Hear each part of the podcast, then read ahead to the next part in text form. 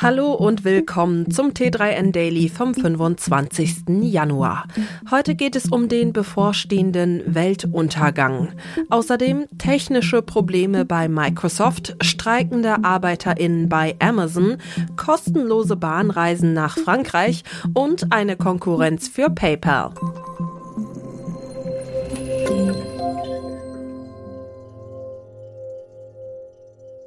Nach drei Jahren Stillstand hat das Bulletin of Atomic Scientists BAS die Zeiger der sogenannten Doomsday Clock weiter vorgerückt. Sie stehen jetzt zehn Sekunden näher, also nur noch 90 Sekunden vor Mitternacht. Der jetzt unmittelbar bevorstehende 12 Uhr Schlag soll die Nähe der Menschheit zur eigenen Auslöschung symbolisieren.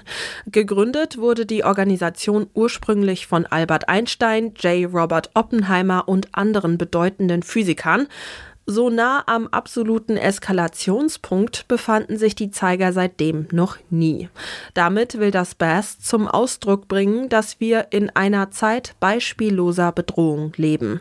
Gründe dafür sind das nachweislich gestiegene Risiko von Pandemien und der Klimawandel, vor allem aber auch die russische Invasion der Ukraine und das damit verbundene Risiko eines Atomkriegs haben das Gremium zu seiner Entscheidung veranlasst.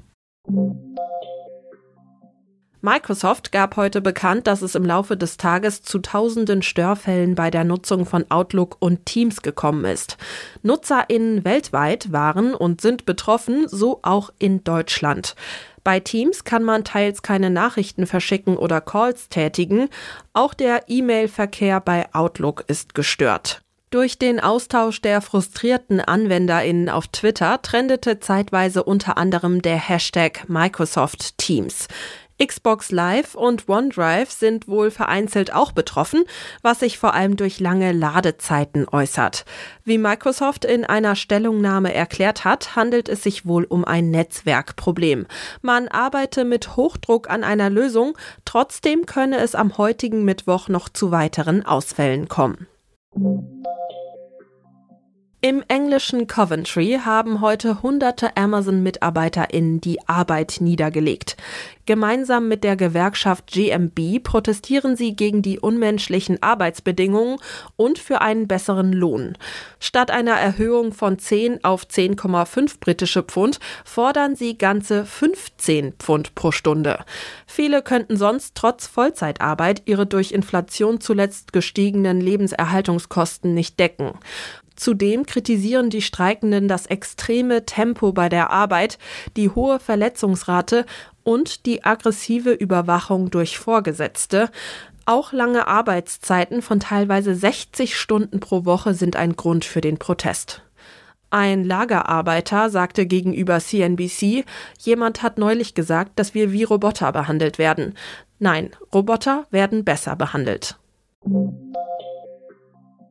Zum 60. Jahrestag des Élysée-Vertrags haben die Verkehrsminister von Frankreich und Deutschland angekündigt, dieses Jahr insgesamt 60.000 kostenlose Bahnfahrkarten an junge Menschen beider Länder zu verschenken.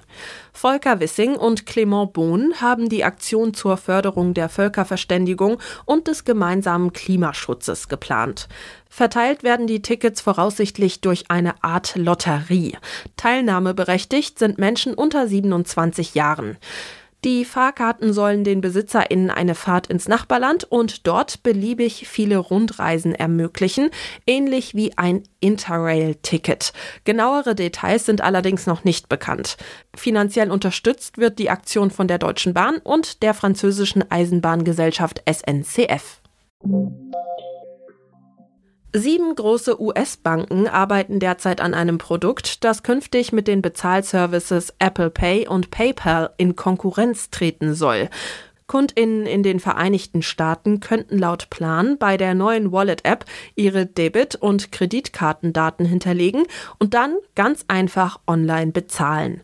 Programmieren wird das Ganze wohl das Fintech Early Warning Services. Wie das Wall Street Journal berichtet, fürchten die Banken zunehmend um ihre Kundenbindung. Besonders Apple steigt nach und nach auch ins Bankengeschäft ein. So soll man im Bezahlzweig des Tech-Konzerns künftig auch ein Sparkonto anlegen oder kreditähnliche Konzepte in Anspruch nehmen können. Das will die Konkurrenz nicht kampflos hinnehmen. Ob sie mit einem bloßen Abklatsch allerdings gegen die etablierten Bezahlsysteme bestehen wird, ist fraglich. Das war's schon wieder mit dem T3N Daily für heute. Noch viel mehr zu allen Aspekten des digitalen Lebens, des Arbeitslebens und der Zukunft findest du rund um die Uhr auf t3n.de.